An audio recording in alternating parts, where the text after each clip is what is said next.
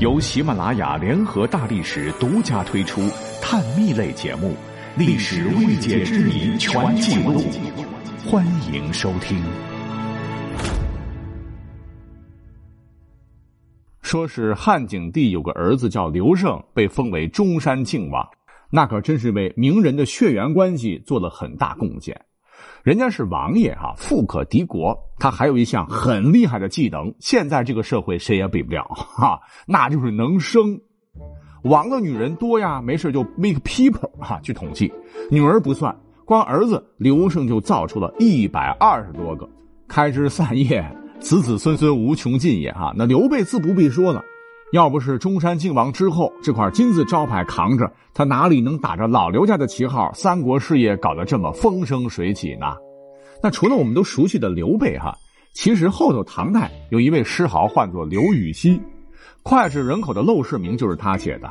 山不在高，有仙则名；水不在深，有龙则灵。他也常常自称我乃中山靖王刘胜之后。明代呢，也有一位大神，也是刘胜子孙，他就是能掐会算、能文能武，据说半个诸葛亮的刘伯温。不过听说现在也有位大明星哈，似乎也是中山靖王之后，他就是刘德华。不过我觉得这个不靠谱啊。两汉之后的三国，哎呦，那就更乱了。正史《三国志》中说，曹操的父亲曹嵩本姓夏侯氏，因过继给大太监曹腾而改姓曹。曹操手下大将夏侯惇、夏侯渊与曹操都是本家兄弟。夏侯渊的次子夏侯霸后来投奔蜀汉，被封为将军。而《魏略》中又记载，建安五年（公元200年），当时夏侯霸的堂妹年纪只有十三四岁，在家乡一日出去买柴烧，被张飞掠去。张飞得知这姑娘是好人家的闺女，就娶为妻子。后来生下两女，都嫁给了后主刘禅，当了皇后。那这样算起来，夏侯霸是曹操的侄子。夏侯霸的堂妹，也就是曹操的侄女儿，由此推断，张飞就是曹操的侄女婿，而张飞的女儿又嫁给了后主刘禅做皇后，这曹刘也成了亲戚。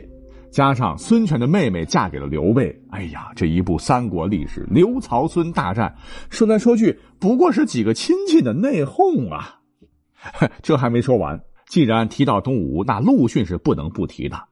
他与吕蒙当年共同击败关羽，夺取荆州；夷陵之战大破刘备，石亭之战败曹休，是很厉害的一号人物。他呢，后来有个儿子叫陆抗，而陆抗的儿子又是谁呢？乃是鼎鼎大名的西晋诗坛的代表之一，被誉为太康之英的陆机是也。哎，这看起来好像没啥亲戚可攀，别着急啊，一找。人家陆基奶奶的爸啊，不是别人，正是破庐将军孙坚之子，吴大帝孙权长兄，小霸王孙策是也。哎呀，好厉害的 DNA 呀！后头还有更厉害的。我们之前不是一直讲《史记》吗？《史记》谁写的？司马迁啊。司马迁当年得罪了汉武帝，被处以宫刑。他在受刑之前呢，曾经育有一女。据考证，他家女儿呢嫁给了杨敞。杨敞是什么人？他是赤泉侯杨喜的五世孙，而杨喜又是谁呀？我之前讲过哈，当年伏击项羽抢了楚霸王尸体的五个人之一，也因此成为大汉王朝的开国功臣之一。那这个家族在中国历史上一直是赫赫有名的，而最有名的一个杨喜的后人，便是建立隋朝的杨坚。可能有人会说了，就算是杨坚，他姓杨，哎，也不代表他就出自杨厂一脉啊。错，杨家是中国历史上少有的历经八百年不倒的大家族，所以他们的家谱相当完整啊。杨坚一脉的直系先祖就追到了杨场的大儿子杨忠，而这个杨忠呢，也就是司马迁女儿的大儿子。这么倒来倒去，哦，原来司马迁老人家还有这么一位厉害的曾曾曾。我也不知道几个曾的外孙呐，真是伟哉呀！太史公。可是呢，这还没有完。由于杨坚老婆独孤皇后的关系，唐高祖李渊其实是杨坚的外甥。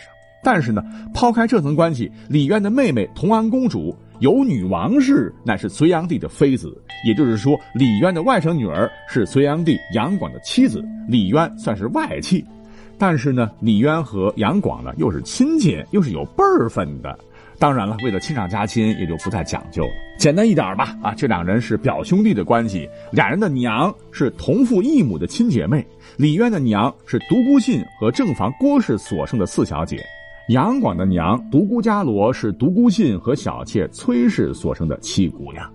此外呢，俩人还有扯不断的关系呢。哈，杨广的亲生女儿杨氏，在隋亡后嫁给了李世民，生了吴王克和蜀王安。从侄女儿杨氏呢，先嫁给李元吉，后嫁给李世民。另一位从侄女儿杨氏做了李世民的婕妤啊。所以翻看整个隋唐史吧，这真是一家人何苦为难一家人呐？讲到这儿，各位又有所不知了啊。其实要真说起来，武则天也是刚才说的司马迁的后代子孙呐。为什么呢？因为他父亲武士曰，虽然说跟杨家没有血缘关系，但他母亲却有。他母亲姓杨，是隋朝皇室，虽说不是公主，但也是名副其实的皇亲国戚。那武则天身上也就流传了司马迁家的血脉。哎呀，绕来绕去绕晕了吧？挺住，再爆一个料啊：唐朝后边有宋朝，据考证，秦桧的老婆姓王，秦桧的岳父是王仲山，王仲山的姐姐嫁给了李格非，而李格非生了个女儿，这便是李清照。故而秦桧是著名的女诗人李清照的亲表姐夫。